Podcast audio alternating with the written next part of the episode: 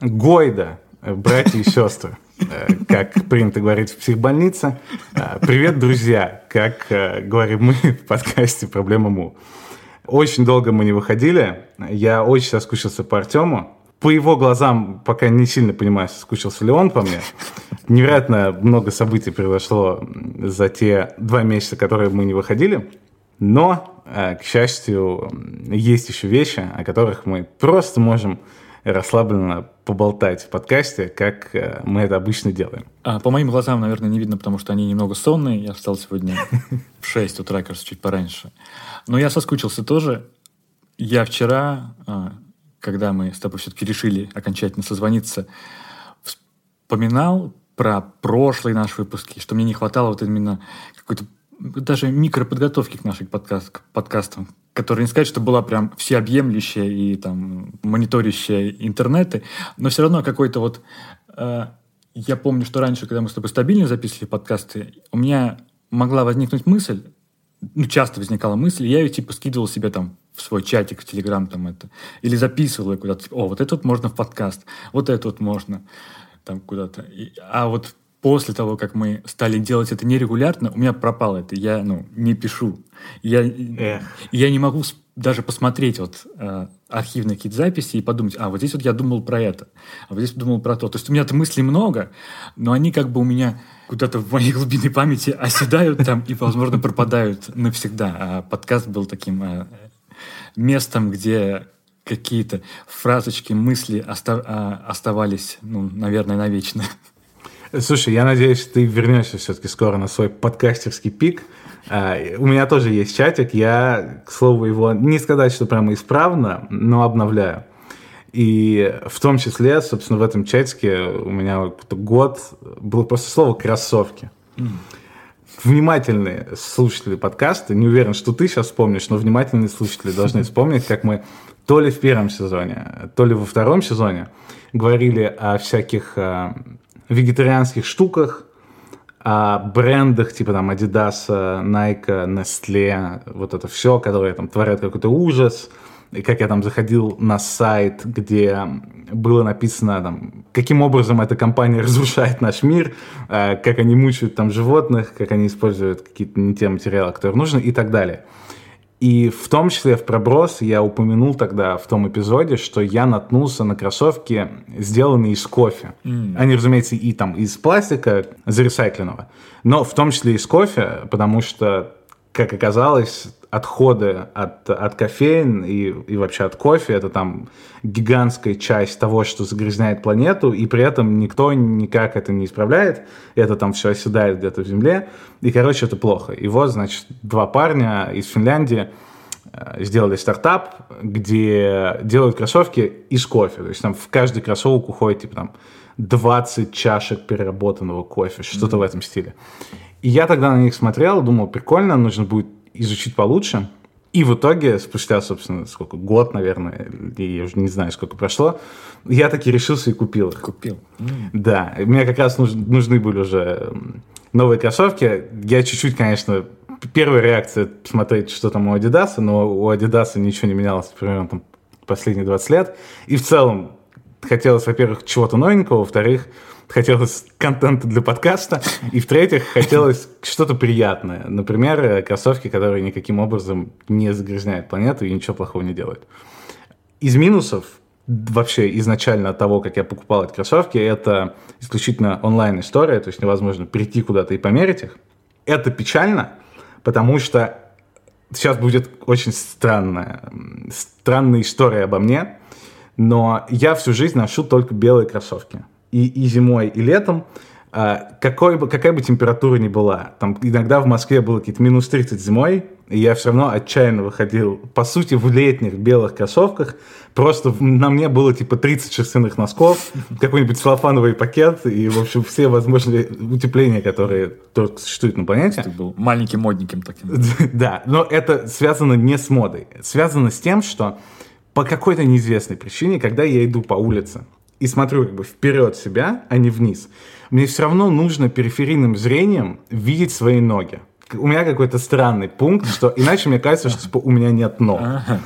А, если я иду в каких-нибудь черных кроссовках, что я пытался, я как пытался, были попытки там купить серые, серую обувь, там коричневую, например, обувь. А, но каждый раз, когда я их надеваю и смотрю вперед, я не вижу свои ноги, потому что они сливаются с асфальтом, там, с травой, еще с чем-то.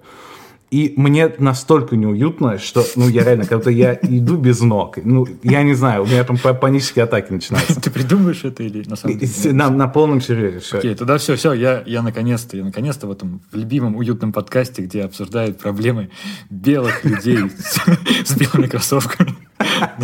Это ну, просто идеальное начало для возобновления подкаста. Вот, мы снова тут, мы снова здесь.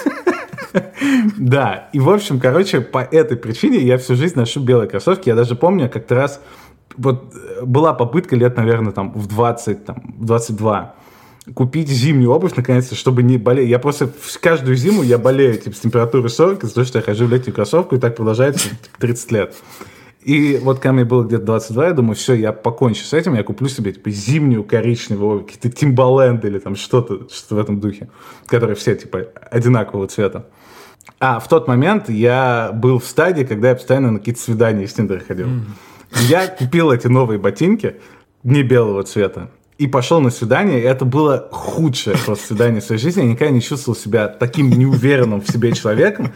И когда я пытался понять, что произошло, потому что, ну, прям очень все плохо было, я думаю, черт, это же ботинки. Я, если бы я был в белых ботинки. сейчас кроссовках, я бы себя чувствовал просто в десятки раз увереннее. Поэтому, да, много всяких э, плохих вещей в моей жизни произошло из-за того, что я пытался носить не белые кроссовки. Слушай, ну вообще, если ты сказал про зимние ботинки, ну, ты никогда не выглядишь в них стильно. То есть они у меня есть, но вот если я пойду куда-нибудь там в кафе, в ресторан или куда-нибудь там в, в театр э, или на фестиваль добрового искусства, то, ну, как-то, я, допустим, если я надену, одену, надену красивый там пиджак, там, джинсы или просто там брючный костюм, но они же большие такие, ну, под, под джинсами или под брюками, такие прям огромные зимние ботинки. Я никогда не выглядел стильно, но я не сильно как бы думал. То есть вот я не, не дошел до такой степени, чтобы прям одевать только белые. Я видел, что я плохо выгляжу, что нужно что-то менять, но, но ничего не менял с этим, да. Да, и, собственно, одна вот из проблем с этими кроссовками, у них там были разные цвета, у кофейных вот этих. А, был белый цвет, но не чисто прям белые. Мне нужны прям абсолютно белые, без каких-либо узоров, без всего, потому что это тоже будет отвлекать глаз. Когда я буду смотреть вперед, у меня будет там что-нибудь синее мелькать. И как бы mm-hmm. Это не то. Мне нужны абсолютно белые. А у них на кроссовках сверху логотип их компании, который довольно большой. Это такая типа решетка хэштег. Mm-hmm. И она черного цвета.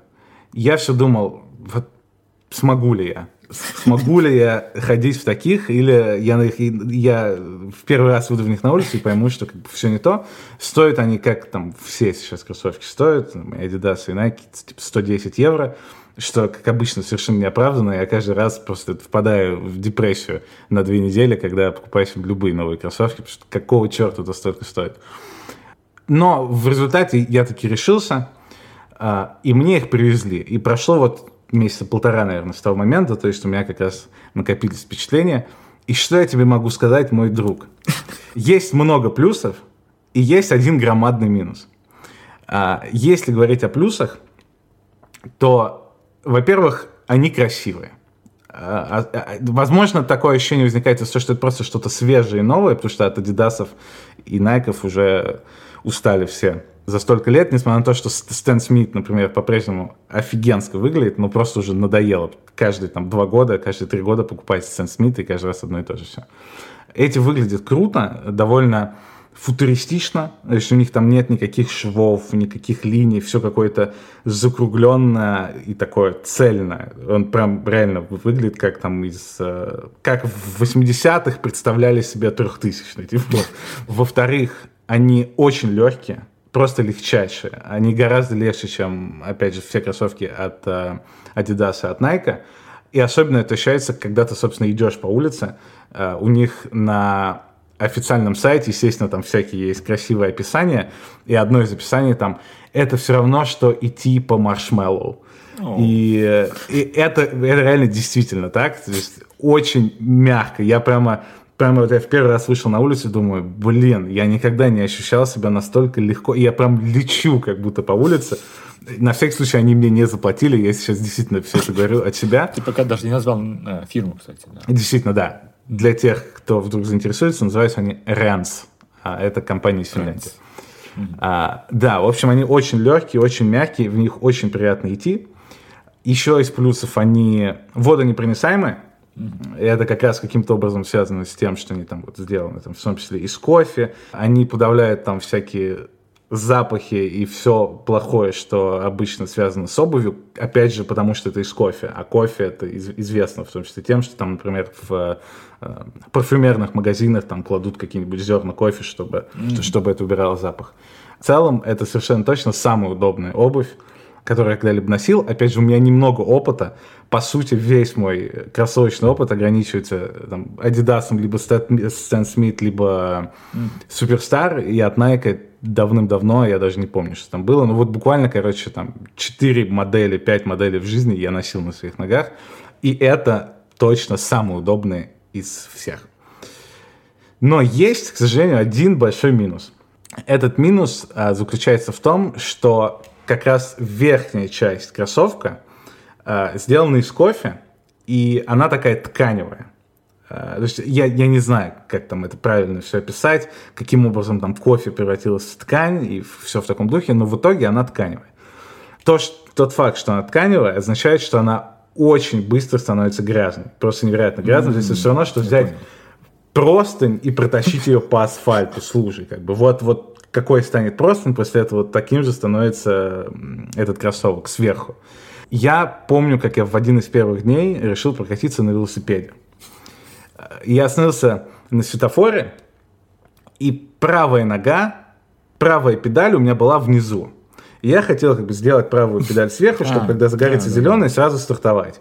Я не знаю, как делают это нормальные люди, а, но я поддеваю как бы кроссовкам эту педаль и перевожу ну, по идее вверх. так, вряд да, ли это делают руками или как-то еще. Да, ну, возможно, есть какой-то нормальный способ, но я это сделал так. И когда я понял, как бы это сделал, и посмотрел на свой кроссовок, он просто весь был в каком-то мазуте, и просто черт пойми вообще в чем. По сути, он из белого, короче, превратился в черный, что, как вы можете понять из моей истории пять минут назад, худший кошмар на свете для меня, который только может вообще случиться. Через какое-то время я приехал домой, снял их и думаю, я думаю, как бы, что делать? А, я, опять же, там, в 30 лет узнаю удивительный мир того, что там вещи нужно мыть, стирать и чистить, и там иногда своими руками это делать, а не кто-то за меня это как бы сделает. И штука в том, что на сайте написано, что в стиральной машинке их лучше не стирать. Потому что тогда ты можешь стереть вот этот самый верхний слой, который делает их водонепроницаемыми. А я хотел, чтобы они были водонепроницаемыми, потому что в последние месяцы я подозрительно часто попадал под дождь. Э, и кроссовки там Adidas намокали, и как бы, это было не очень прикольно. А тут я еще знал, что мы поедем там, в другую страну, о чем чуть-чуть попозже. И я хотел точно знать, что там, в сентябре, в октябре дождь стопроцентно будет. Тут мне хотелось убедиться, что все будет норм. То есть стиральная машинка отпала. Я попробовал взять просто воду и мыло в раковине и чуть-чуть потереть. А, но я только размыл просто всю эту черноту, и стало еще хуже. Он из белого стал каким-то желтоватым, да, да, типа желтовато-черным. А потом я наконец вышел в интернет, загуглил, оказалось, что, опять же, видимо, все нормальные люди мира, которые заботятся там, о том, чтобы выглядеть не как человек, который из помойки вылез, как я, а, они моют кроссовки и обувь каким-то гелем, кроссов, там, кроссовочным гелем как написано на сайте Ренс, вам нужен просто стандартный гель для чистки кроссовок. Бренда никакого не называется. Я там побивал разные комбинации на Амазоне, ничего не понял, ничего не понял, что из этого подходит, что не подходит. Решил, ладно, через пару дней, короче, я это сделаю. Забегая вперед, разумеется, прошло полтора месяца, я все еще не купил этот гель. Кроссовки прямо сейчас стоят очень такого неприятного желтого цвета с какими-то серыми черными разводами какой-то момент я понял, что, блин, ну а, прям уже стыдно в них выходить. Типа, ну прям, прям очень плохо. очень плохо. И я решил купить запасные кроссовки Adidas Stan Smith, после чего как бы рядом у меня стоят те и те, И каждое утро, сейчас я хожу в, в Адидасах, потому что я все еще не купил гель. И каждое утро, когда я выхожу из дома и надеваю Адидасы, я с печалью смотрю на эти кроссовки с черными, с черно-желтыми разводами и думаю, блин, ну сегодня вот вечером я точно разберусь, какой гель надо купить и куплю его. Я все еще верю, потому что, как я сказал, это реально это самые удобные кроссовки, которые у меня были. И они мне нравятся, они прям мне нравятся. Мне нравится тот факт, что они из кофе, что они экологичные, как они красиво выглядят, как, как в них удобно. Но чертов гель просто руинит вообще все. И вообще сам факт того, что я думаю, блин, ну куплю я гель. Во-первых, я уже не уверен, что он поможет. Потому что как бы прошел месяц с желтыми разводами, я не уверен, что в мире есть гель, который их отмоет. Но даже если он отмоет, типа, чё мне? Типа, после каждой прогулки мыть кроссовки гелем, опять же, наверное, так и делают люди. Э, но, но не я, да, поэтому, поэтому прямо сейчас вот такая ситуация, я надеюсь, что я разрешу ее, например, до следующего эпизода, наконец-то опять вот еще, э, почему хорошо записывать подкаст, да, то можно давать обещания и иногда, хотя бы иногда в жизни их выполнять, потому что сказал их э, в записи. В общем, посмотрим, как будут развиваться дела. Сейчас мне приходится ходить в неэкологичных Стэн Смитах и надеяться, что моя ответственность все-таки заставит меня купить гель и быть тем ответственным человеком, которым я хотел быть. Слушай, ну я хочу видеть эти кроссовки. Вот так у нас. Хотя бы я посмотрю. Можешь показать их? Да. Чисто вот, ну, те вот, которые финские, да. Слушай, а, нет. Сейчас так упал луч солнца, что мне показалось, что они самоисцелились. Но, к сожалению, к сожалению, нет. Ага, да, то есть они не, не кристально белые, да, явно, вот эти, следы. С каким-то с модным верхом, да, э, какой-то в мексиканском стиле, как будто, я не знаю, или что-то.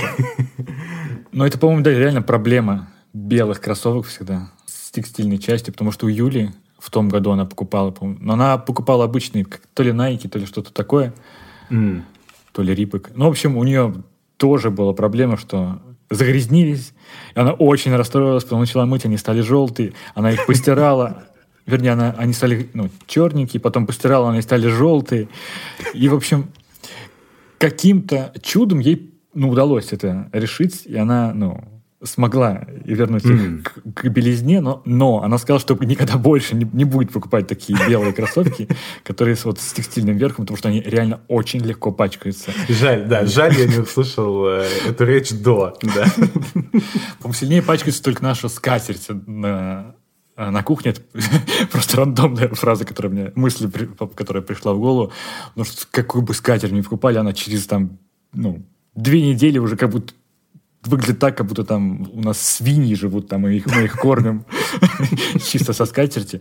Но вот я недавно нашел в интернете какую-то с каким-то там грязи водоотталкивающей, и прям вот вечером постелил, и пока она белая. То есть я могу скинуть твоим ребятам из Финляндии э, ссылку на, на, на белорусскую скатерть, которая который знает какой-то секрет, как э, сделать так, чтобы они выглядели текстильно, но в то же время и не не делались абсолютно грязными.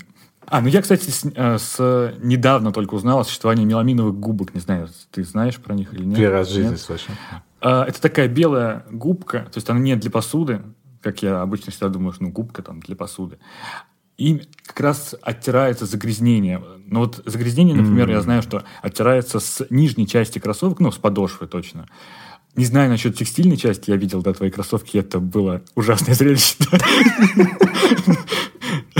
Да, ну не так все плохо, но не, не знаю насчет, да, вот этого текстильного штуки, но я не, вот буквально, да я в этом году вот э, в конце лета что-то тер. Мне Юля сказала, а у нас вот меламиновая губка лежит. Ну что? Что это лежит? Я думал, что-то, не знаю, что-то там твое, там, ты что-то делаешь. Потом начал тереть, и реально она вот у меня, мои старые Стэна Смиты стали лучше выглядеть, потому что они были уже грязноватые, но я в них все равно ходил периодически.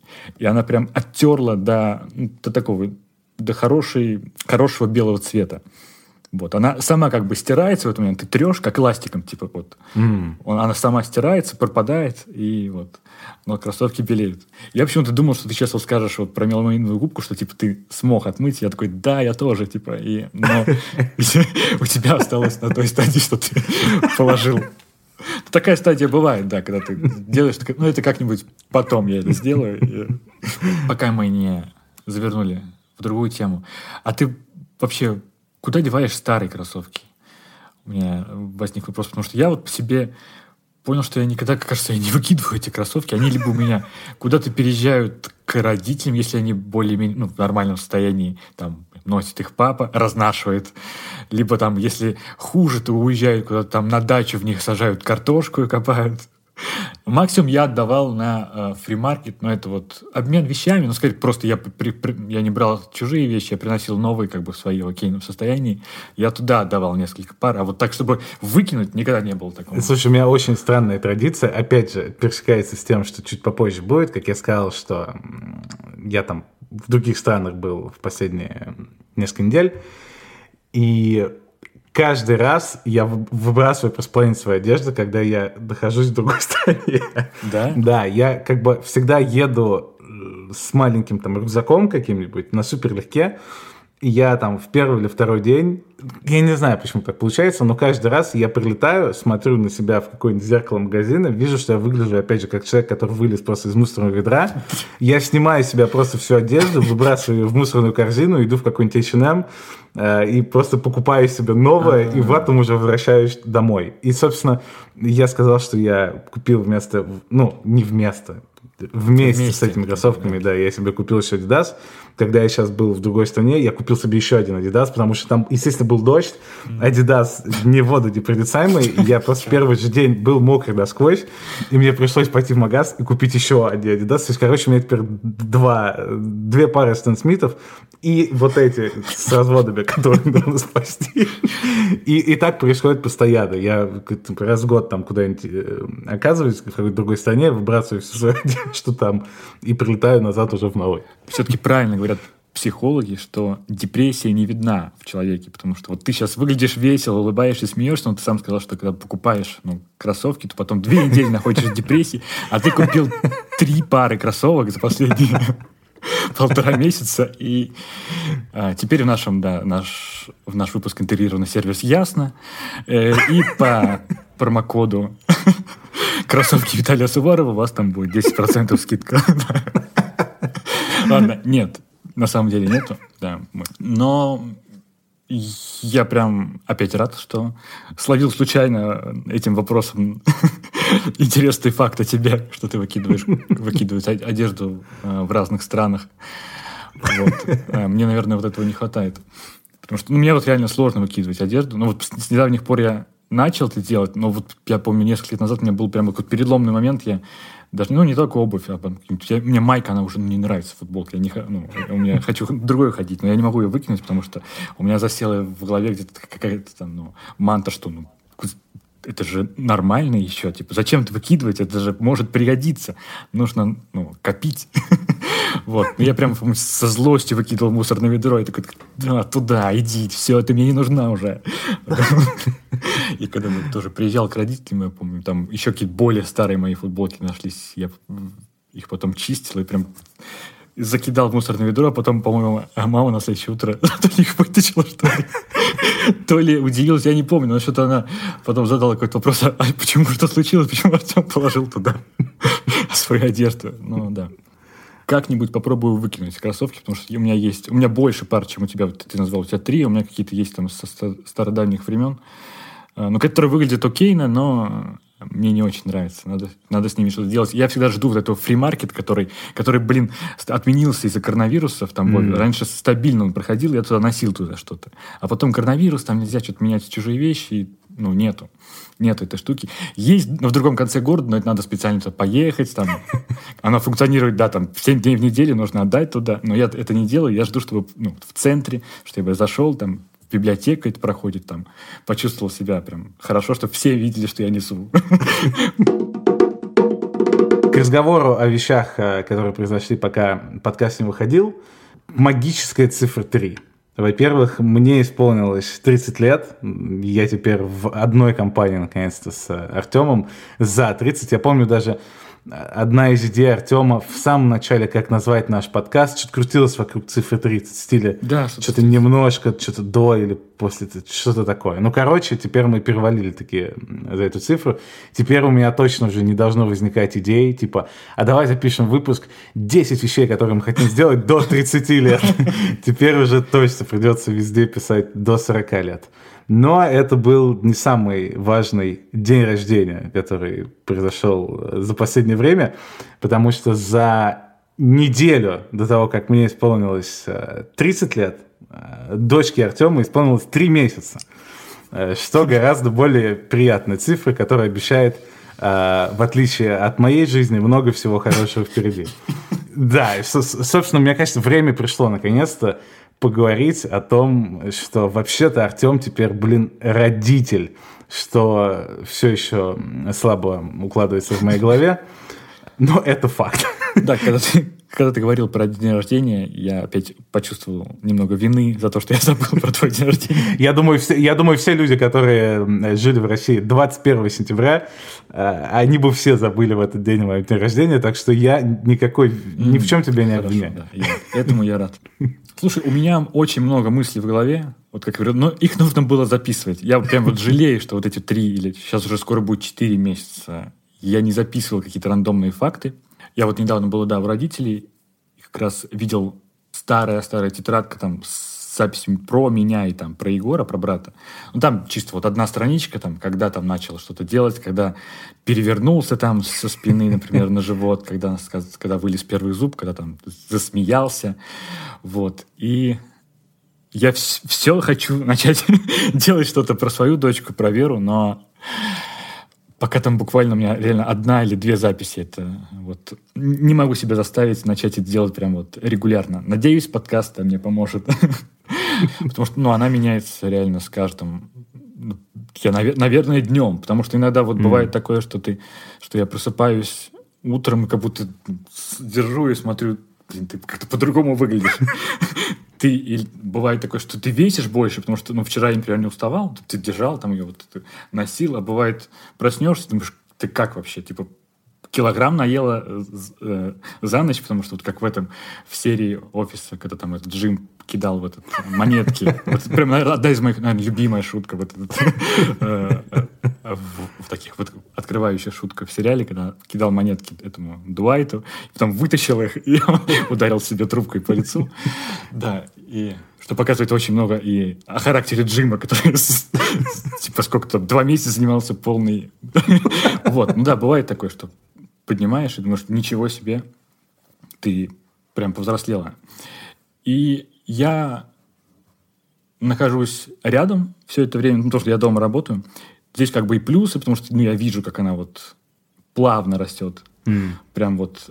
То есть и у нас все-таки хороший контакт с ней. То есть я ну, часто ее ношу, там, часто мы там с ней что-то там разговариваем или пытаемся разговаривать такие, ну, разговариваем, это я говорю не в таком, не в взрослом смысле, а вот что говорят дети, так всякие какие-то звуки. Я, например, да, не замечаю, как она растет, потому что у меня кажется это каким-то вот сплошной линией. Ну вот mm-hmm. иногда, как я сказал, бывает, что такое, о, как это изменилось. Но если посмотреть на фотки, например, а у меня сейчас, естественно, весь телефон забит фотографиями своей дочки, да, Веры ну, больше практически там ну, нет ничего. То есть иногда я, если куда-то выхожу, снимаю что-то, да и то могу, и, скорее всего, я забуду в этот момент про камеру. А так вот, ну, это прям вот хроника фоток абсолютно точная, чего не было, например, у нас, там, мы не можем посмотреть, как мы выглядели прям вот по такой, по хронологии. Но там посмотришь два месяца назад, кажется, что это было вот, ну, супер недавно, и она была такой же, но посмотришь, вообще другой человек, думаешь, как это вообще было? Mm. Все абсолютно поменялось, и забавная, забавный факт, история. Мне кажется, слушали подкасты ты даже тоже, и я могли подумать, что вот с, с возобновлением выпусков первую историю про часы расскажешь ты. Но нет. Первую историю про часы расскажу я. Э, такую краткую историю. В общем, когда мы 14 июля поехали в роддом, в третий раз уже э, с Юлей, потому что ну, первые два случая были ложными, как бы нас отправили так, ехать давайте назад, там, приезжайте, когда действительно, да. Вот мы приехали, там, типа, там, приемная какая-то комната, типа, в 7 утра, там, какие-то тиши, шаги где-то на далеких этажах, и там абсолютно тишина. Я сижу там просто вот смотрю на время периодически. Вижу, что Юля записывает, все-таки типа, ну, началось как бы, mm. что ее оформляют. Типа я оставляю, мы там обнимаемся, потому что, ну, стрёмно. Я тоже не знаешь вообще, что будет предстоит. Но я пошел домой пешком, там, ну, минут полчаса, наверное, идти. Туда мы на такси приехали, но иду я смотрю, как-то периодически на время посматриваю. Ну, как-то даже не акцентирую, сколько времени. Говорю, ну, что-то еще рано, еще рано, рано. Потом прихожу домой, что-то опять рано. И они, э, часы у меня остановились, э, когда я был в роддоме. А причем они ну, не останавливались до этого там 8 или 9 лет, которые я купил их. Э, это моя э, первая покупка на eBay. Это Timex часы типа, там, за полторы тысячи. Они там, но батарейка служила долго. Такие типа, больше спортивные. Вот. И в тот момент я такой... У меня ты постоянно в тревоге находишься, думаю, так, ну, может, это как плохой знак, что-то плохое, типа, часы остановились, там, о, часы нельзя дарить, там, все эти вот, все суеверия пошли такое. Но я потом себя прибедил, нет, Артем, это просто пошло новое время, вот, сделала более красиво, пошло новое время. Ну и действительно, новое время пошло, потому что, если сравнить, ну, год назад, два, ну, по-другому вообще живется. Я как будто бы уже привык, и такое, ну, реальное ощущение, как будто это всегда уже было. Mm. это очень странно. То есть вроде бы тебе и сложно, и там ты что-то не знаешь, как делать, но и, и вот этого человека ты видишь там всего 4 месяца, как до этого ты не знал вообще, как он выглядит. Его не было. Но такое ощущение, что вот, ну, да всегда это было.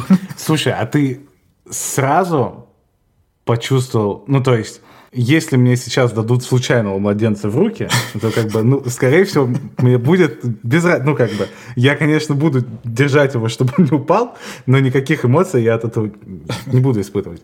Из-за того, что там, ну, я подозреваю, сложно сразу осознать, что ли, что это твой, ну, там, или как-то прочувствовать, в какой момент или сразу появилось ощущение, что вот это не случайный чей-то младенец, а вот это твой, и ты о нем заботишься не просто потому, что там надо заботиться, а потому что вот у тебя прямо чувство есть. Это сразу mm-hmm. появилось? Или Нет, это ну, не сразу. я не уверен, что они сейчас появились. Не-не, появились, да. Но я знаю, как бы я читал теорию, что это может там, да не только у отцов, там у некоторых, ну, матерей, это не сразу появляется, там, может быть, год, там, не знаю, пройти. Mm. У кого-то может вообще не появиться, кто там, ну, не сильно хотел, например, или как-то такое, э, не совсем прям ответственное решение было. Вот, но вначале, конечно, ну нет, потому что ты не, не понимаешь, ты просто такой, как бы присутствуешь вот в этой, в твоей жизни что-то появилось, и, типа что-то дают сверток в этом, в, когда на выписке. Там очень все маленькое, и ты не, ну, не понимаешь до конца, как это будет выглядеть, как это сейчас. То есть очень все маленькое, и ты думаешь, ну, Э, у меня не было, не было отторжения, что тоже, что уже хорошо. Но как бы поначалу заботишься именно потому, что, наверное, ну, надо. Типа вот, типа, потому что что-то что надо делать, потому что вот в этой ситуации ты оказался. Наверное, нач... но у меня начинается, да, начал...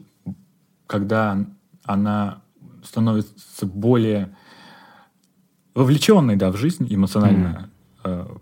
То есть она может там, постепенно улыбаться, вот, или что-то там реагировать на себя, видеть.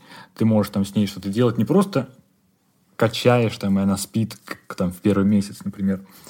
Я забываю, что было, но там, по сути, ты, ну, она либо спит, либо кричит, либо ест. Вот, все там. Похоже на мою жизнь.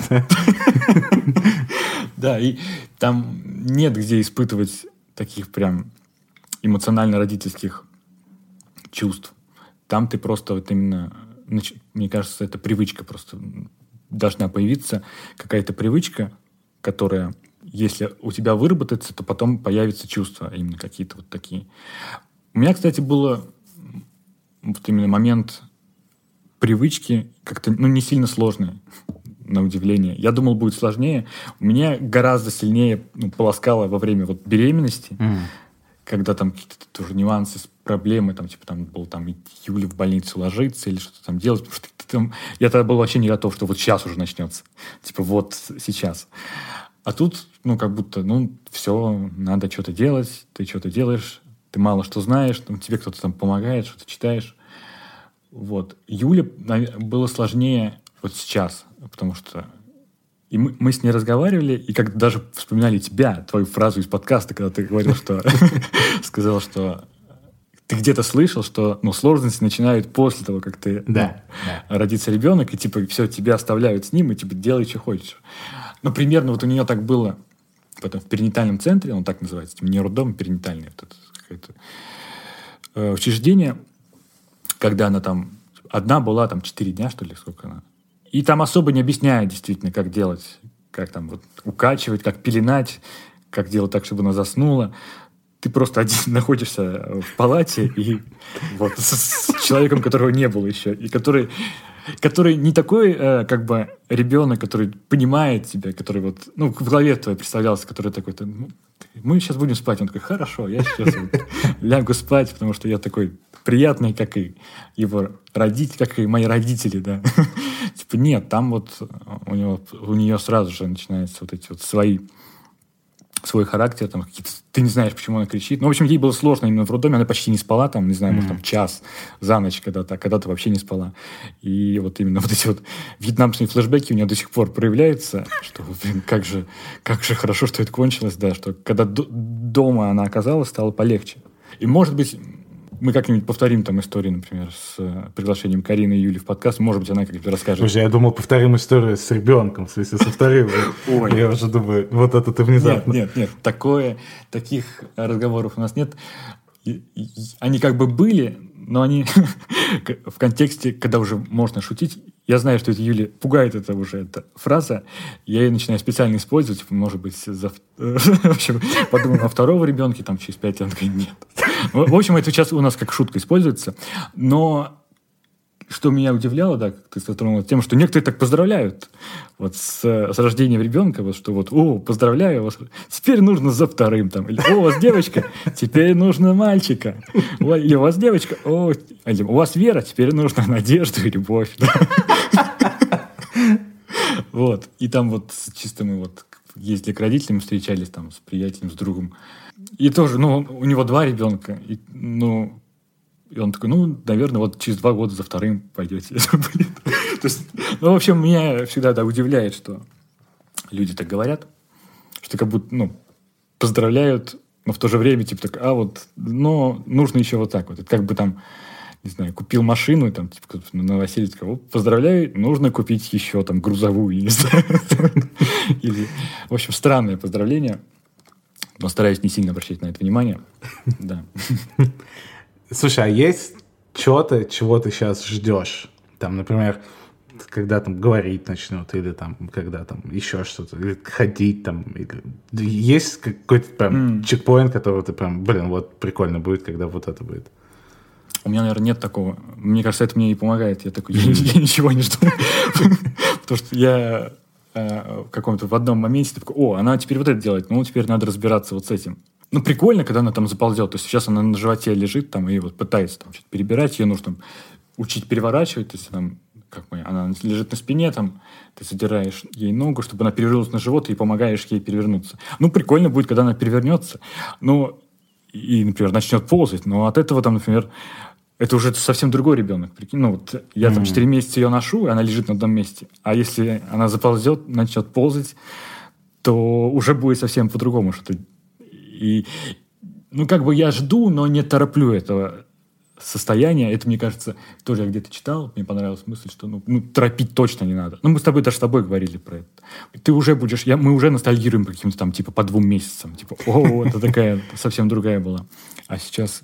А потом, когда она, например, она вырастет, да, и, и когда я не так сильно буду нужен, наверняка я буду думать, ох, надо было еще сильнее ее там любить, когда ей было там 3-4 месяца. Слушай, еще один э, вопрос из моего допроса сегодняшнего. Насколько вот важно ощущение, что вот это что-то твое прям, что там какие-то там твои гены, там, что вот Юля, ну вот, вот это все. Насколько ты, ты как-то чувствуешь, вот, я понимаю, что глупейшая типа ситуация. Представь, что вот это, допустим, там усыновленный ребенок.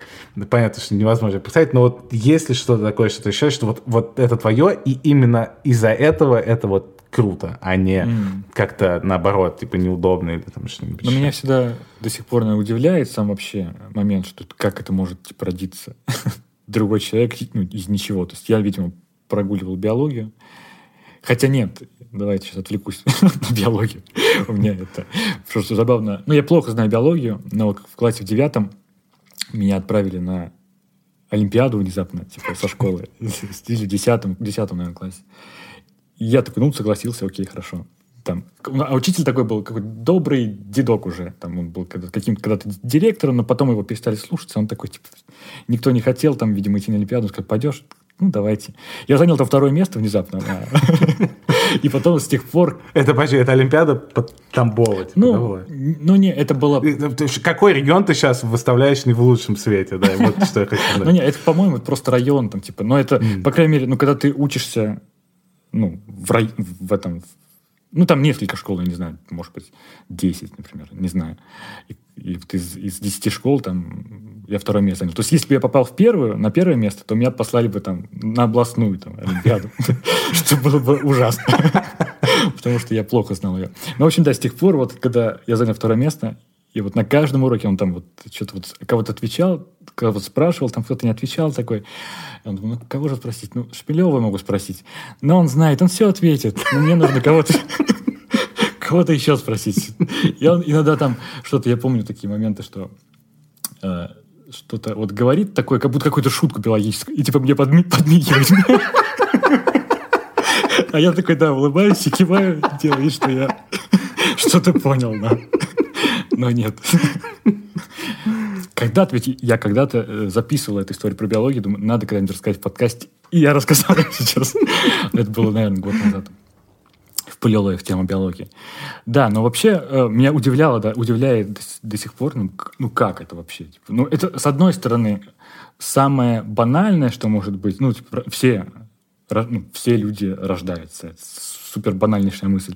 Но с другой стороны, когда это происходит с тобой, ну, блин, вообще как это? Ну, ну, ведь, ну, не было ничего. Вот меня больше это удивляет. Именно вот про какие-то особо теплые чувства, что это вот мой и Юлин ребенок. Ну, пока, наверное, нет, вот чтобы я вот прям вот думал-думал. Mm. Но мне это важно, опять же, просто как-то я и есть мысли у меня там и про родителей, вот все это время там про бабушек. То есть мне интересно, как ты его бабушки не спрашивал, там, а, там, какой там твой был дед, например, там, расскажи мне что-нибудь, вот, какую-то вот выстроить линию у себя э, в, в голове. Но именно чтобы вот я как-то гордился каждый день этим, что вот да, у меня есть свой ребенок, это он Юлин, я его очень люблю, поэтому нет, такого пока нету. Может быть, потом появится. Но ты говорил, да, про приемных это супер далеко там забегать, но как бы я, опять же, в теории, наверное, если как- как-то жизнь пойдет, я не вижу в этом плохого, ну, как бы не вижу в этом какой-то большой проблемы, если представить. Мы когда-то с Юлей разговаривали, типа, еще несколько лет назад, типа, а что, если там что-то не получится, что это, ну, у меня не было мысли, типа, ну, блин, тогда мы разведемся, и все. Мне важно, чтобы вот так вот было. Классно, что так, но я, да, очень уважаю тех людей, которые именно вот приемных э, детей берут. И как-то сейчас еще более, потому что когда ты находишься вот именно вот видишь маленького ребенка и представляешь каким, ну, представляешь, ну, детей там где-то вот, у которых нет mm. того, что у нее есть, и более э, осознаешь это. То есть раньше, когда ты, пять лет назад, ну, как-то вот, когда у тебя нет ребенка, ты не можешь это представить. Вот. И в общем, да, отвечая на этот вопрос, я рад, но я думаю, что если бы мы, если моя жизнь пошла по-другому, и там был бы такая же там Верочка, но она была бы приемной, то я был тоже был, ну, был бы рад ей. Mm. Мне, мне кажется, просто нужно ответственно подходить, ну, к любому вот выбору, либо, ну, либо так, либо так. Если ты действительно там хочешь этого, и ну, как бы, если ты действительно этого хочешь, и у тебя это ну, потом происходит, там какой-то усыновляешь ребенка, или там он у тебя рождается, и он как бы, ну, желанный, то в любом случае родительское чувство, мне кажется, ну, проснется. Ну, как ты будешь любить. То есть, ну, понятно, это там есть все эти там и депрессии после там родов, там и у женщины там есть там, бэби-блюзы, там и легкие депрессии, там я, я уже подкован. Вот, но... Ну, очень, очень красивый термин, да, бэби-блюз. Звучит как просто название стиля блюза в Новом Орлеане в 40-х, да? Да, да, да. Ну, это прям очень частое явление, по-моему, когда не совсем не депрессия, но вот просто наверное, некоторое опустошение или грусть после этого. Ну, мне кажется, это когда ну, там, ты женился, например, там, что-то ждал, например, и, и как делать дальше, ты не решил. Ну, в общем, какое-то вот сложное mm. такое состояние пограничное. Да, и сложные моменты, ну, потому что, ну, они есть, их, они точно будут с любым ребенком. Но как бы, когда ты привязываешься к нему, именно вот ответственно подходишь и привыкаешь к этому, то, то в определенных моментах, а, наверное, будут они чаще происходить, ты будешь ловить какую-то вот, ну, прям радость, mm. да, что-то вот происходит прям интересное, что-то. Когда, когда ты встаешь ночью, да, в 5 утра, например, или там в 4 утра, то ты не думаешь, я не думаю об этом, да. Вот мне сложно, кстати, сегодня, например, тоже я где-то вот в половине шестого я слышал, я спал, да, на диване сегодня, мы это, слышу, что Ю, Юле сложно, что она там, что нужно она меня не зовет, но по идее можно встать и такой, ой, ну может быть поспать, но потом в общем, встаешь и не чувствуешь особо каких-то супер э, приятных ощущений, но чувствуешь какой, ну, это нужно сделать. Mm. Вот. Для меня, конечно, самая загадочная часть э, всей этой истории это как понять, что ты готов и, и, и решиться. Mm. Если как бы ты все это делаешь вот прям план у тебя такой, вот ты там запланировал, я не представляю, как на это решиться, особенно учитывая, ну, что сейчас вообще происходит в мире, э, учитывая, ну, как бы тоже вот это, как бы, если ты заводишь ребенка, ну, там, в, мой, в моем случае, допустим, до того момента, там, как, блин, ты купил квартиру хотя бы себе, э, ну, наверное, это, по идее, ну, максимально безответственная штука, которую не стоит делать. С другой стороны, там, а что, если потом там уже поздновато будет? И, ну, короче, да. Мне, мне в целом, когда там я просто если так закрыть глаза и представить свою жизнь там на 30 лет вперед. Ну, мне кажется, примерно то же самое mm-hmm. от тебя я слышал в том самом эпизоде, когда ты говорил, что один из планов до 40 лет это завести ребенка, и, и примерно через полтора месяца после этого, да, все, все, все начало происходить. Когда я закрываю глаза и думаю на 30 лет вперед, в моей, ну, я как бы вижу, ребят, не то, что я вижу его, но просто как будто мне кто-то другой рассказывает о моей жизни, и говорит, да, да, у него есть ребенок. Типа, я вижу это с какой-то, с третьего лица.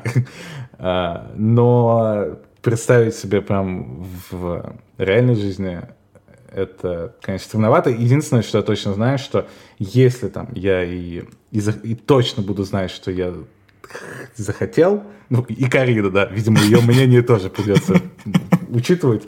Да, я бы хотел дочку, вот что я точно знаю, что э, я бы хотел дочку. Еще, кстати, я правильно помню, что тебе не, так важно было девочка или мальчик? Ну, наверное, чуть-чуть больше хотел дочку, просто из-за того, что у нас именно вот по моей, по линии там папой, ну, если по Шмелеву смотреть, то там в последнее время рожались, рождались только парни, мужчины. Мне, нравится, как ты да, принимал решение, прям исходя из родословной, ну, исторического. Ну, да. ну, потому что как-то это, это... То есть про это говорили, как периодически, и родители, там, mm-hmm. и какие там бабушки. О, там у нас одни пацаны. Нет даже ни одной девочки. Вот, и там, типа, до дедушки, если смотреть, то у него там тоже три брата, в общем, все такое. И там потом у него не буду говорить про свою родословную, да. Но мне внутри хотелось, блин, да мне хотелось бы девочку, что-то мне как-то уже надоело вся эта, вся эта мужская компания. Э, блин, если смотреть еще на все эти исторические штуки, то э, у меня как бы, у меня еще более критическое положение, чем у тебя. У тебя, как бы, если бы у тебя не было детей, то Егор еще есть, который мог бы продолжить род. У меня, как бы, род может закончиться на мне. Э, в буквальном смысле, так что, да, давление, давление мне кажется, не будет момента, когда такой, ну, я готов, все такое. Mm. Потому что, ну, я не был готов. как я тебе сказал, мне во время беременности я тоже словил тревогу сильнее, там, ком в горле, все такое, и типа непонимание, что будет дальше. И сначала и просто ну, в своей ситуации, потом, когда и в мировой, думаешь, боже мой, во что я вписался. Вот такое вот было. Наверное, это надо пережить, мне кажется. Я не, не, не знаю, как другие там проходят через это. Ну, какой-то сложный этап проходится, там, когда вот эти, каким-то, когда совсем малыш, там, ребенок там кричит, и ты, может быть, не понимаешь а, вообще зачем, типа, а потом он немножко подрастает, и вот просыпаются вот эти вот чувства, но мне кажется, нет такой отсечки. Ну, по крайней мере, вот у, у тебя, у меня, у, там, у многих ну, ребят, кого я знаю, не, ну, мне кажется, там поколение раньше как-то к этому относились то ли проще, то ли как-то, ну, надо, типа, вот, мы готовы. Там, мы женились, мы делаем детей. Вот. У нас много мыслей, если вот про наше поколение смотреть. Это как вот фильм «Медиакратия» ты смотрел, наверное, про него что-то периодически. Он где-то всплывал в последнее время. Старая, ну как из нулевых комедий или из, из десятых с младшим братом Оуэна Уилсона, как его зовут? Ну, в общем, такой mm. темненький. И, в общем, там типа про, про будущее, да, что Земля деградировала, потому что во многом потому, что вот люди такие думали, богатые, как бы э, интеллигентные, люди, которые вот э, думающие, они много думали, типа, нужно им иметь детей или нет, а пока там, типа, ну там условно показывают ребята, которые вот э, реднеки, их там, потому что они Америку показывают, они там у нас будет 15 детей. Там, и они таким образом на, перехватили лидерство в планеты, и типа Земля отупела. В общем. вот, это, ну, в целом это похожая ситуация, потому что ну, я тоже, ну, мне сколько, мне 34 или 33 года, да но это не, не рано. И я до конца ну, не думал про это. Всегда... Э, то есть эта мысль у меня периодически всплывала, тоже думаешь, а было бы, наверное, хорошо. Но с другой стороны, я боюсь. И просто это как-то само собой вышло, ну, относительно само собой. Вот. Ты не планируешь там время, когда у тебя родится ребенок, там, ну, вот сейчас вот. И как-то к этому адаптируешься, пытаешься адаптироваться. Ну, в адаптации, да, это прям важное дело.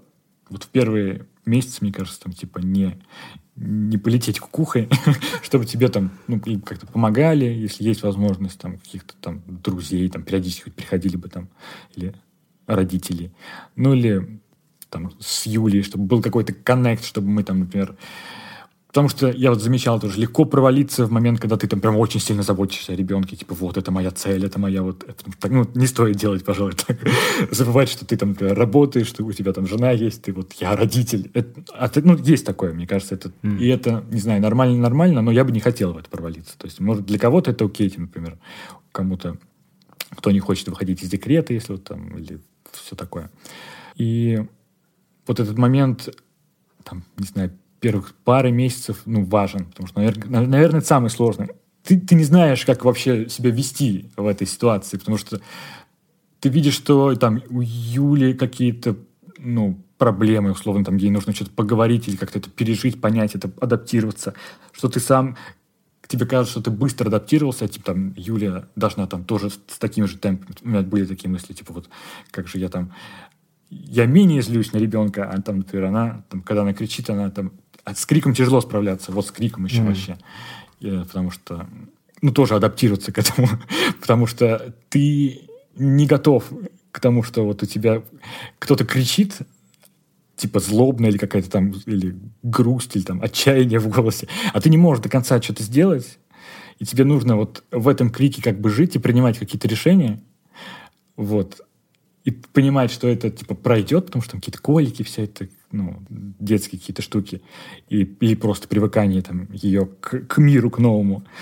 И как-то вот когда, например, укачиваешь ее, не сильно думать, что она плачет. Вот меня, я не сильно думал, что там, как же, как же ей плохо. У меня было так, я должен, я должен укачать ее, я должен сделать так, чтобы она заснула. Я не должен использовать свои навыки э, эмпатии и все такое. Типа, если я сейчас включу эмпатию, такой, о, боже, как ты плачешь, то я расплачусь вместе с ней там или начну кричать. Да?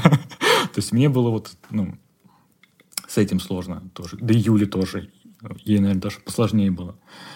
Наверное, да, потому что вот она как-то активно провела вторую часть беременности, когда вот после больницы, типа вот mm. весна, она прям много ходила, у нас там есть фотки, там, типа мы куда-то ездили, там куда-то забирались, она там на восьмом месяце беременности лезет на какой-то там холм и идет фотографировать цветы какие-то, вот. Ну, активненько провела. И потом, типа, вот раз, фу, ты сидишь на этом месте, у тебя вот такая теперь должность, там, ты заботишься о ребенке. Я хотя бы могу дойти, ну, поработать, там, например, или мне проще там выйти, что-то сделать. А у нее, мы когда как раз приехали вот с роддома, там, типа, мои родители, ее мама, и, ну, я там, там типа, собрал коляс, э, кроватку, там коляска была, там такие вот вещи базовые, но, например, я не знал, мы не думали, где пеленать там ребенка. Ну, как-то, наверное, на диване, но поняли, вот первый раз пропелена, пропеленали, ну, неудобно, там как-то сгибаться, спина болит. И вот, например, Юлин рабочий стол компьютерный в первый же час переехал в спальню. Мы там со своим папой, мы снимали э, монитор ее, там, снимали клавиатуру, там какой-то краски ее, которую она рисовала. И я прям, я не знаю, как она, но, по-моему, даже я, когда смотрел на это, прям видел, что жизнь меняется. Прям вот на глазах этот стол идет превращаться в пеленальный. О, э, ты видишь, что там да. они пришли, пришли с прогулки. У нас, у нас кончился свободное время на подкаст. Так, ты сейчас, э, прямо сейчас слышишь э, звуки вернувшихся моих девочек с прогулки. Да, Юли и Вера. В этот раз кричит Вера. Да, и сейчас затихло, потому что Юля ее взяла и, видимо, начала успокаивать. Да. Потому что если бы мы записывали подкаст, наверное, где-нибудь, когда было полтора месяца, криков было бы больше. Э, самый эпичный момент был, кстати, когда а, я что-то работал, Юля пришла с прогулки, там было... До этого была абсолютно тишина, я там наслаждался каким-то работой, нажимал каждую клавишу просто с каким-то с чувством ритма и э, художественности, но потом просто ворвался шум в мою жизнь, такой и там к этому тоже стоит быть готовым. Я не был тоже готов. Потом я пошел на кухню, а там гляжу, у нас это кран стоит, а Юля положила чайник, и он наливать. И он уже переполнился, и вода течет там по, по кухне. Ну, в этот момент я такой, я позлился, я думаю, блин, побурчал, да, вот такой. Потом как раз это с Юлей обсуждали, типа, да. Ну, не то, чтобы я там кричал, думаю, как же так, но, да. Такие моменты будут, потому что когда вот, ну, за сколько, за годы, когда там вы с женой или там с подругой живете, там, то вы уже знаете, как там реагировать на что-то, там, как что-то сказать, или там, кто что любит. А тут врывается просто орущий комок в вашей жизни. Вам, ну, нужно с этим что-то делать. А, вот как раз ты слышишь сейчас. Юля будет сейчас что-то делать с этим, да. Посмотрим, что будет дальше. Но мне кажется, это будет тема периодически возникать. Но я надеюсь, что мы не превратимся в какой-то такой папский подкаст, а где... Хотя, ну, есть ты пока, который, который, который путешествует, как мы уже э, слышали в твоем предыдущем спиче по разным странам mm. и говорит что-то. И да, у меня вчера еще возникла мысль, что ведь, блин, мы раньше, вот 20, сколько у нас там, я не помню, сколько выпусков, 26, допустим, выпусков примерно про одно и то же. Мы, хоть мы и жили в разных городах, в разных странах, но там у нас совпадали какие-то там системы рейтингов, там экология, какие-то там проблемы. Как, как найти друзей, да, как найти друзей. А сейчас... Сейчас чуть-чуть да, разъехались, да. Сейчас мы разъехались, и, и вот, наверное, в этом будет интерес, наверное. Но но вдруг мы прям сильно разойдемся, и это будет похоже, как вот если подкаст записывал какой-нибудь мальчик с деревни в Нигерии и парень, который там тусит, вырос на Манхэттене и живет всю жизнь и бегает по вот этому парку знаменитому Нью-Йоркскому. Слушай, мы можем, собственно, прямо сейчас э, устроить проверить такое сочетание, потому что, собственно, да, я расскажу, что со мной происходило за, за то время, которое мы не записывались. Во-первых, мы съездили на пару дней в Ниццу, что, как можно, в принципе, догадаться, было довольно прикольно. Я в целом не представлял, чего ожидать, кроме того, что это звучит очень гламурно. На самом деле, очень, очень приятный город, как это обычно бывает во Франции, где не существует, в принципе, ничего плохого.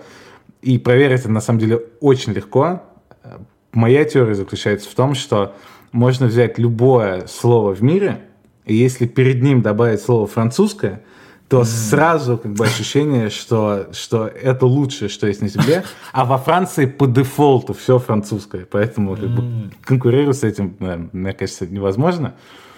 В Ницце было прикольно. Я скорее думал, что это ну, какой-то такой город слишком курортный и какой-то кинозвездный. И в таких местах обычно возникает ощущение, что ты в гигантском duty-free находишься чуть-чуть. Но определение, которое там я для себя придумал, это Париж у моря. Mm. Еще прикольно, что она расположена так, что на поезде можно съездить, ну там, в расстоянии 20 минут будет еще 20 прикольных городов, и проехать еще 20 минут, там будет еще 20. Ну, то есть все вот эти известные Канны, Антибы, Монте-Карло, Монако и так далее, это все расположено типа в 20 минутах езды друг от друга. Мы съездили в Монако на один день, что вообще отдельная история. А, единственное, как бы из минусов сразу, на что я попался, оказалось, что Монако не, не входит в Евросоюз, чего я не знал. И несмотря на то, что конкретно с Францией там есть особые договоренности по поводу того, как это все работает, не было со мной договоренностей. И я внезапно выяснил, что роуминг, который, ну вот у меня испанская сим-карта, и она на территории Евросоюза работает так же, как внутри Испании. То есть все цены, там, если у меня безлимитный интернет, то он вот и там во Франции безлимитный, и в какой-нибудь Германии. А если то, что Монако не входит в Евросоюз, там все свое, и там какой-то бешеный роуминг. Мы прошли просто 5 метров, и я решил на секунду позвонить маме по фейстайму. Что я делал там и из Ниццы, там и из других мест, и везде все, естественно, было норм. Я позвонил, прошло просто 4 секунды разговора, и мне пришла смс, что с меня сняли типа 80 евро просто за эти 3 секунды. К счастью, оказалось, что там у моего оператора есть история, когда они, если что-то такое происходит, то они тебе просто отрубают э, интернет, потому что они понимают, что что-то аномальное случилось. Если бы они мне не отрубили, то я бы потратил, типа, и я бы не понял, что я нахожусь в чем-то, в другой зоне какой-то то ну, я бы типа пару тысяч евро потратил бы типа за три часа. Э, к счастью, вот э, этого не произошло. Но это полезное знание, которое у меня теперь есть, что Андора, э, Монако, Ватикан и какие-то еще страны, они, оказывается, несмотря на то, что они в, там, в Шенген входят и, и все такое, они не входят вот в ту зону, которая, короче, отвечает за роуминговые дела, и там все стоит миллионы долларов просто за 20 секунд. Но в целом в Монако, конечно, это такой чуть-чуть взрыв мозга, потому что если в Ницце ощущение, ну, что да, это какой-то такой элитный курорт, и там дорогие яхты стоят, и все в таком стиле, но при этом это жилой город, где есть обычные, там, спаль, ну, грубо говоря, спальные районы, и там работают люди на обычных работах, то в Монако все не так, а, в Монако ну, реально все миллионеры, то есть там типа по официальной статистике каждый третий житель Монако либо миллионер, либо миллиардер. То есть mm. буквально, это правдивая статистика, каждый третий. Это там проявляется в разных штуках, из того, там, что я, например, узнал, ты не можешь открыть в банке счет э, в Монако, и не существует понятия типа отделения банка. Ты не можешь просто прийти в банк. То есть у каждого жителя Монако свой личный банкир персональный, и он же там финансовый консультант, который типа распоряжается своими деньгами. И вот все в таком стиле, то есть во всех мелочах проявляется то, что это самая миллиардерская тусовка просто из всех. Наверняка банкиры тоже миллионеры. Ну, да, ну, если они жители Монако, ну, один из трех, один из трех банкиров как минимум, да, согласно статистике. Особенно это проявляется, а, ну, главное в Монте-Карло это знаменитое казино, Естественно, все приходят туда посмотреть на это казино, сфоткаться, но, значит, вокруг этого казино паркуются автомобили. И, ну, там, наверное, стоит за один раз, типа, автомобилем 15-16. Эти автомобили исключительно типа Lamborghini, Ferrari, там вот, вот это все, то есть марки, которых я не слышал даже, это Porsche, там вот, вот, все в таком духе.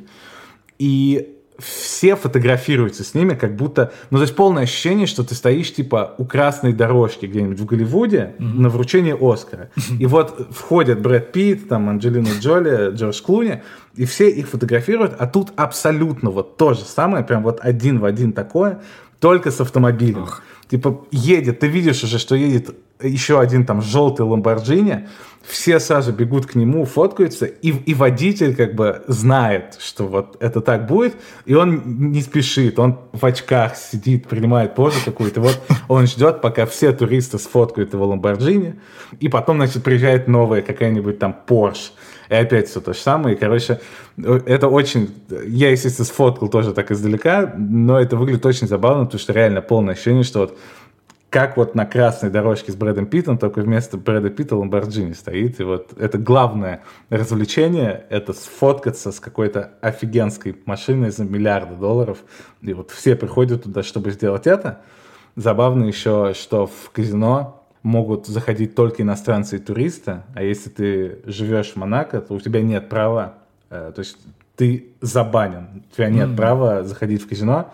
И сделано это, естественно, для того, чтобы все, что в казино все проигрывают, а там, естественно, все, все проигрывают, это шло в экономику mm-hmm. Монако, а не из там, экономики, то есть не от, не от жителей Монако, а от э, иностранцев, а за то, чтобы компенсировать моральный ущерб от того, что ты не можешь, как человек, который живет в Монако, сходить в казино, ты не платишь налоги подоходные. Mm-hmm. То есть э, вот, вот такой вот обмен. Ну, короче, да, там очень... Это совершенно точно там... Я в Швейцарии бывал, еще в каких-то местах, которые, ну, было ощущение, что вот это самое богатое, что только есть вообще в этом мире, но ничего из этого не идет ни в какое сравнение с, с Монте-Карло. Это... А как ты себя вот чувствуешь вот в этом месте? То есть есть что-то Заба... ну, забавно. забавное, что ты в каком-то фильме, или, или нет мысли такой, блин, все тут богатые, а я нет. Или, или ты а с осуждением, что люди начинают фоткаться с машинами, которые, может быть, у меня возникло бы,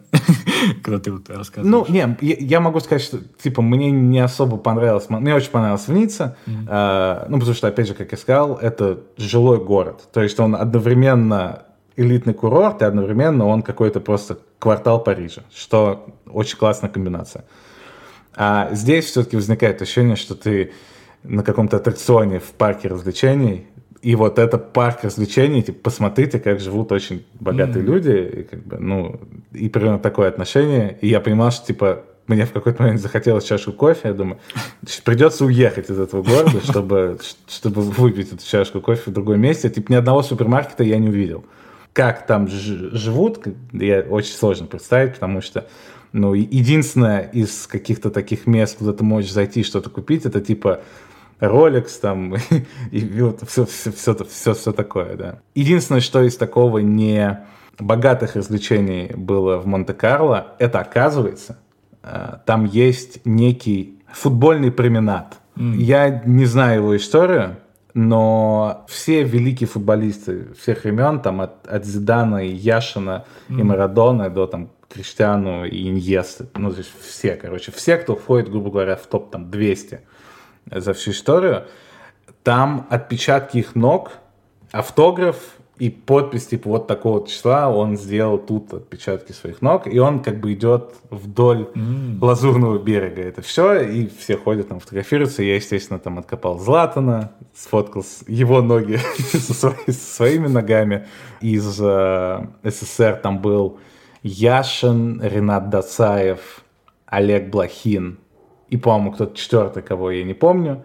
Ну и остальные все, как бы, все ребята, которых все знают, прикольно было, что они как бы идут в случайном каком-то расположении, ну, то есть там никакой прям типа истории, что-то хронологическое или что такое нет, но есть в конце участок, где есть только две таблички, это Марадона и Пеле, э, что mm. прикольно так смотрится, вот прямо уголок для королей, да.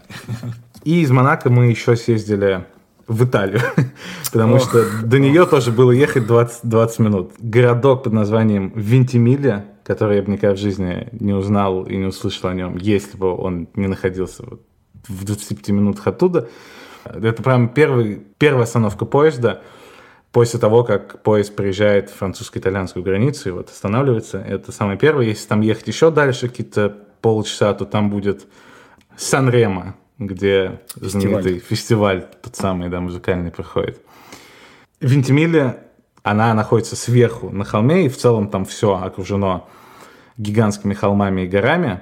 И, ну и там, да, там очень маленькое количество людей, которые там живут. Я не вспомню точную цифру, но я думаю, пара тысяч максимум, потому что ну, там прям очень мало пространства. И прикольно, что настолько там, очевидно, все друг друга знают в лицо, что есть э, стенды, ну, где всякие типа там, мэрия приняла такой закон, там, нельзя носить бороды, типа, там, жителям не знаю, что-нибудь такое, и, короче, есть отдельные стенды с э, некрологами людей, О. которые вот недавно умерли, и там фотографии, там их, она жила там в таком-то, там, на, в доме номер 27 на улице там mm-hmm. Гарибальди, и вот ее там внуки такие-то, ее дети такие-то, и вот она занималась чем-то, и мы там вот всем городом, все такое. Ну, то есть прям атмосфера как будто ты в супер крошечной деревне из средних веков находишься. Mm. А вот, это была первая поездка, которая произошла недели две с половиной назад, три. А потом была еще вторая поездка, из которой я вернулся вот буквально два дня назад. И это была ежегодная, хочется сказать, и хочется верить, что так и продолжится, а, поездка в Париж. А, который... Мы снова в этом месте. Да. Мы снова, да. Опять, мне кажется, прошел плюс-минус год с того момента, как мы об этом разговаривали. Много чего изменилось. В первую очередь, э, я не перестаю удивляться, как меняются цены в Париже, которые... Мне вот... Я плохо запоминаю, типа, там, просто цены на там, бутылку воды или там что-нибудь mm-hmm. такое, у меня вылетает с головы, но я помню цены в том самом ресторанчике, куда я за пастой каждый год прихожу в Париже, и про который я в телеграм-канале рассказывал. И вот там я помню, сколько, я помню, сколько паста стоила в 2012, сколько она стоила в 2015, 2017, 2018, 2020, 2021. И она просто каждый год растет. И, мне кажется, все рекорды уже просто возможные закончились, я надеюсь. Э, я помню, что в 2012-м та паста, которую я ел, стоила, по-моему, типа то ли 10, то ли 11 евро. Потом она постепенно росла, росла, росла. В этот раз она стоила 18. Mm. Что как бы после Испании и Барселоны, где там, ну, блюдо стоит типа 10, ну, 11, 12 максимум, но есть и за 9, и за 8. Тут, конечно, где как бы начинаются цены, типа от 18 евро, это чашка кофе тоже, ну, минимум там 4, когда в Барселоне она типа полторы, в три раза дороже. Ну, вот все примерно там в два, в три, а то и в четыре раза дороже, чем в Барселоне. А, ты сейчас, а ты едешь вот традиция, или ты вот за чем туда едешь? Типа вот хочешь именно я хочу там жить. Я хочу, я хочу там жить э, и все еще считаю, что как бы из всех, из всего, где я был, я нигде не чувствую себя настолько дома и настолько комфортно, как как в Париже, что забавно, потому что у Карины она несколько раз говорила, то, что у нее ощущение, что там все слишком какие-то типа стильные и крутые mm. и все такое, она как будто из чего-то поменьше приехала, и вот ей не очень типа уютно и комфортно. Да, при том, что ей очень нравится город такой, но вот чисто такое как бы ощущение. У меня наоборот, у меня ощущение, что я родился в Париже, и я смотрю на все остальные города с высока, потому что я знаю, что я-то из Парижа, а ничего лучше, лучше, лучше Парижа не существует. Из вещей, которые запомнились в этот раз, я прокатился на велосипеде в Париже, что эпохальное событие, потому что Париж, если я ничего не путаю, по-моему, Париж был первым городом, как минимум в Европе, который запустил эту систему. Я это помню, потому что это было еще в шоу у Познера с Ургантом, и они тогда рассказывали про это и катались на этом велике. В Барселоне он точно позже появился сильно. Ну, возможно, где-нибудь в Нью-Йорке он там раньше появился, но я не знаю. В, в Европе, короче, точно все остальные города, которые запускали эту систему, включая там и в Москве, и везде, они ориентировались на систему, которая в Париже. И она отличается от Барселоны в мою пользу тем, что в Барселоне, чтобы покататься на этом велосипеде, ты должен быть резидентом. Именно у тебя карта резидента должна быть, подписку там на год сразу нужно оформить, все такое. То есть, если ты просто приехал на там, две недели, ты не сможешь использовать велосипед. А в Париже можно кому угодно. Дороже там это будет стоить, но можно на один день подписаться и покататься. И я это сделал. И э, главное впечатление было то, что насколько же там никто не соблюдает правила дорожного движения, потому что я думал, что меня собьют раз 80 просто за, за те 40 минут, которые я ехал. Насколько в Барселоне в этом плане все аккуратные, что, ну, если красный свет, то невозможна ситуация, что велосипедист поедет дальше на этот красный свет. Здесь такое ощущение, что красный свет ничем не отличался от зеленого. То есть все просто продолжали ехать в случайных направлениях, не обращая внимания там на пешеходов. То есть останавливались только если прям уже бабушка под колесами лежала, типа. А, во всех остальных случаях все ехали вперед, что, что, что было э, страшновато, но прикольно тоже. Не вижу у тебя ни одной ссадины. Да. Все прошло хорошо. На удивление.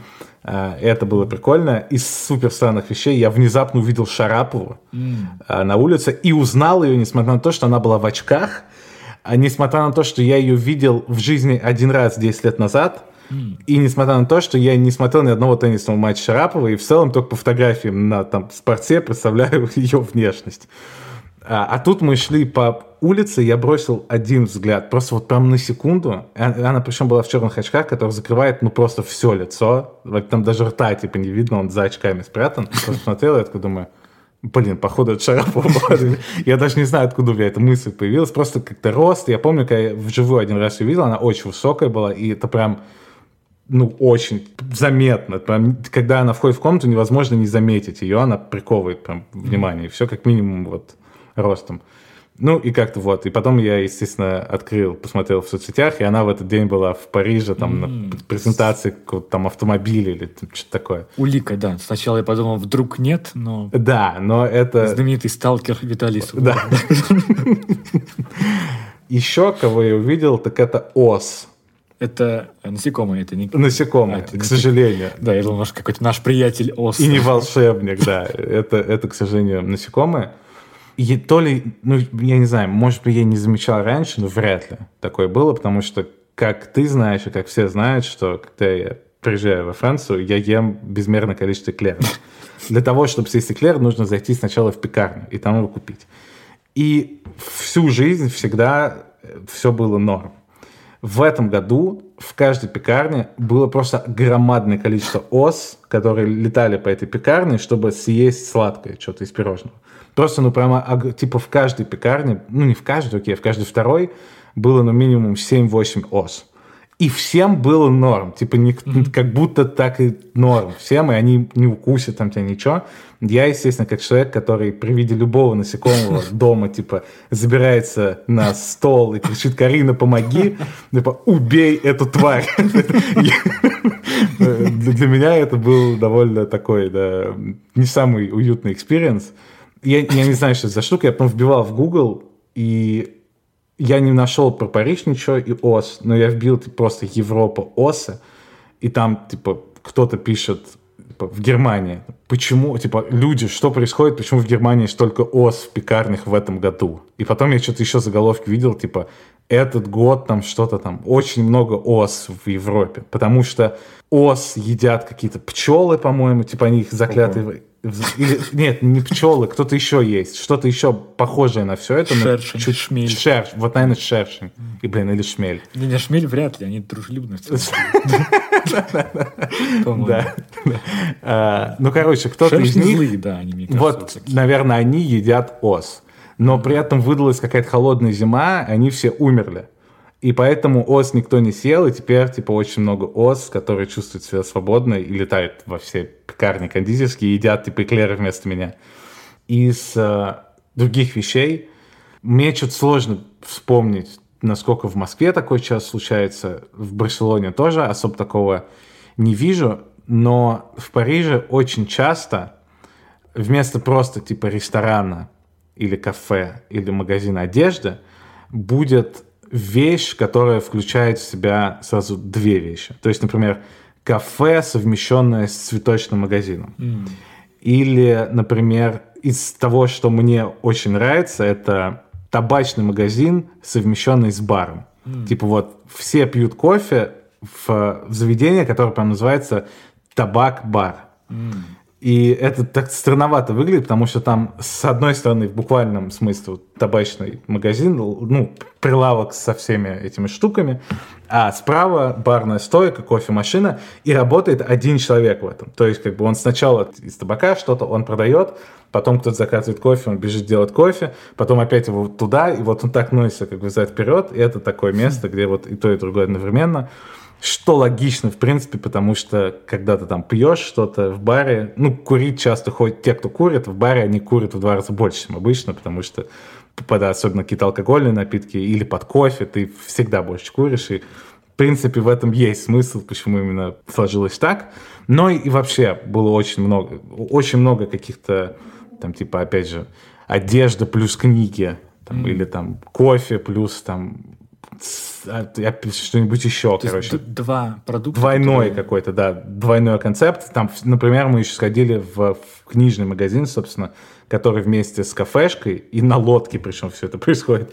Там даже не то, что просто книжный магазин, там типа книжный э, магазин, потом раздел, где просто все в растениях, поэтому декорация, но, э, короче, ощущение, что ты одновременно в книжном, в цветочном и в ресторане, и это все на лодке еще стоит. А книжный по-моему, по твоему инстаграму видел только книжки про природу, что ли, какие-то про... Там в основном, нет, там были разные, но, ну, наверное, типа процентов 60 там были связаны, типа, с растениями. Очень такие прям узкие, да, да, специализированные да, да, да. вообще штука, там, типа, вот.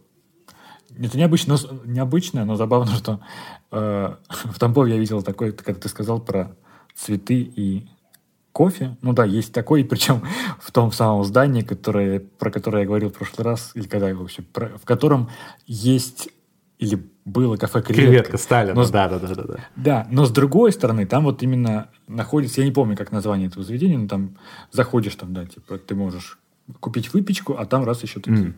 э, цветы.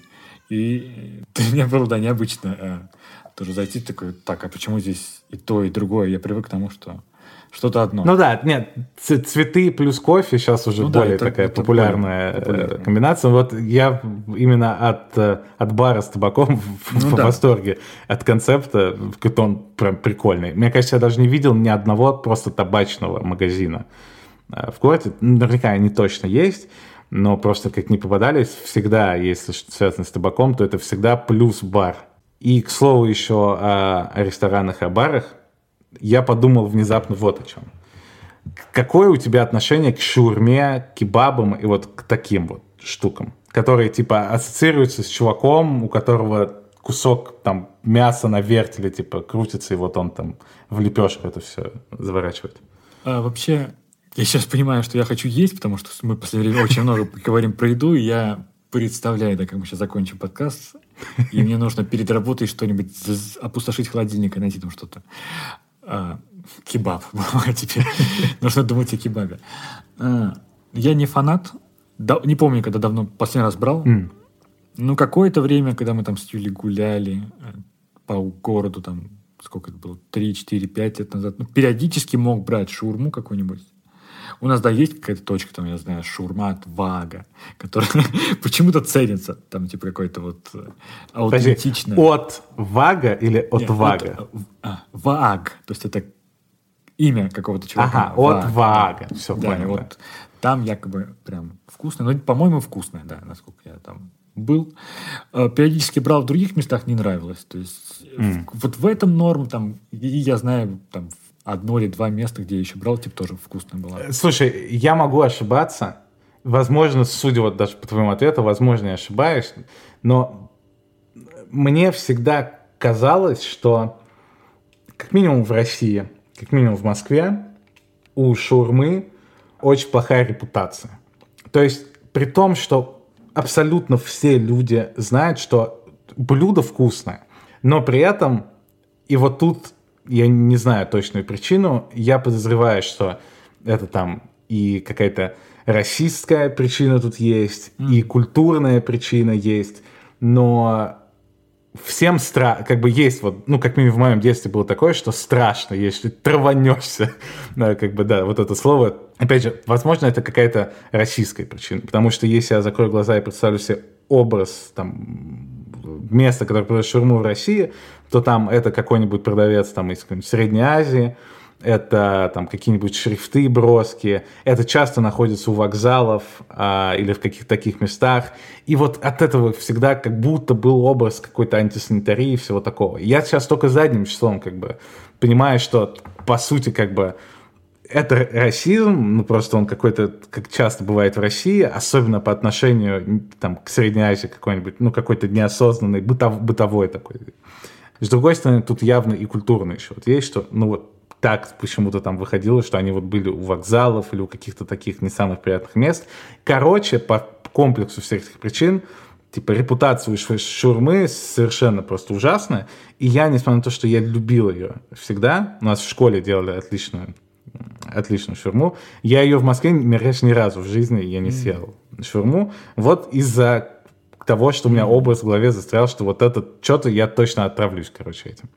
И я, я подумал об, об этом всем из-за того, что э, в Париже, да и ну, в любом городе вообще планеты много кебабных всяких, там, э, там обычно ты, ты, ребята там либо из Сирии там, или из, там, и, и, из Ирака, там, ну, вот, из всех этих стран, и там обычно все классно, и там очереди туда стоят просто там, улицы целые стоят в эти места, они все очень известны, все такое.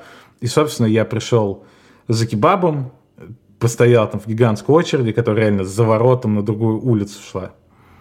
И, и подумал о том, что да, что вот насколько какая-то штука, которая сложилась образ по каким-то полуабстрактным причинам там, в той стране, где я жил там, и родился, насколько она меня преследовала и засела плотно в моей голове, что я даже там в других странах никогда не ел там никакую шурму, ни кебаба, хотя все там местные жители mm-hmm. спокойно все это ели, и для них вообще ничего тут не было, никаких негативных ассоциаций.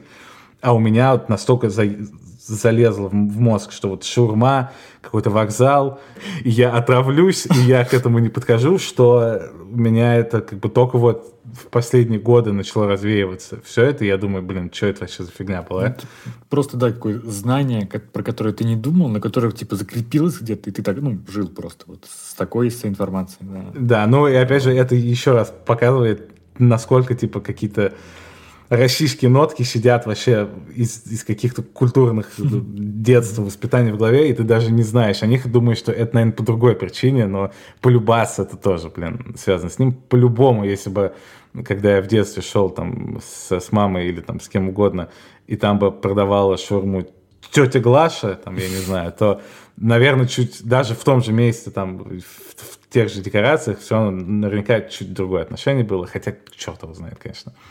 А, но при этом ко, ко всему этому разговору забавно было вот в парижской э, этом, этой штуке, где я купил кебаб, то, что это было место, где работали ребята из Турции, и все блюда турецкие были, но называлось оно берлинский кебаб. Mm. Само место называлось там что-то, что-то, и слово Берлин было в названии. И при этом как бы там работали турки, и все как бы вроде знают, что это турецкое место, но в названии самого этого места слово Берлин. Берлин. Потому что как бы в Берлине кебаб, ну, большая турецкая миграция, естественно, была там за последние 30-40 лет, и кебаб это самое популярное стритфудное там, в Берлине, что только есть, как бы все, все едят их. И получается, что Германия не то чтобы специально там или что-то такое. Ну, короче, вышло все так, что Германия как бы украла блюдо кебаб себе. Потому что, несмотря на то, что его делают турки, ну и там и сирийцы, там, иракцы и так далее, но вот в данном случае мы, мы типа говорим о Турции.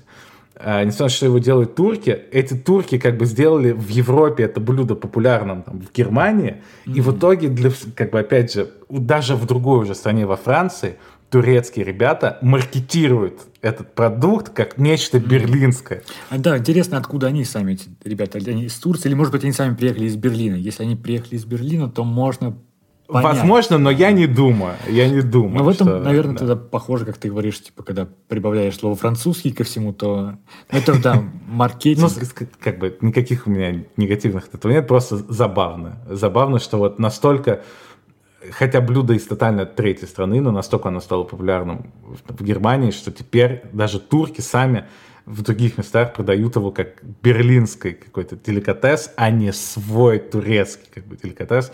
Вот, вот это забавно. Деликатес, деликатес тут уже прям звучит так. Никто не называет в России деликатесом, да, э, шурму. Это... А зря, зря, потому что она того достойна.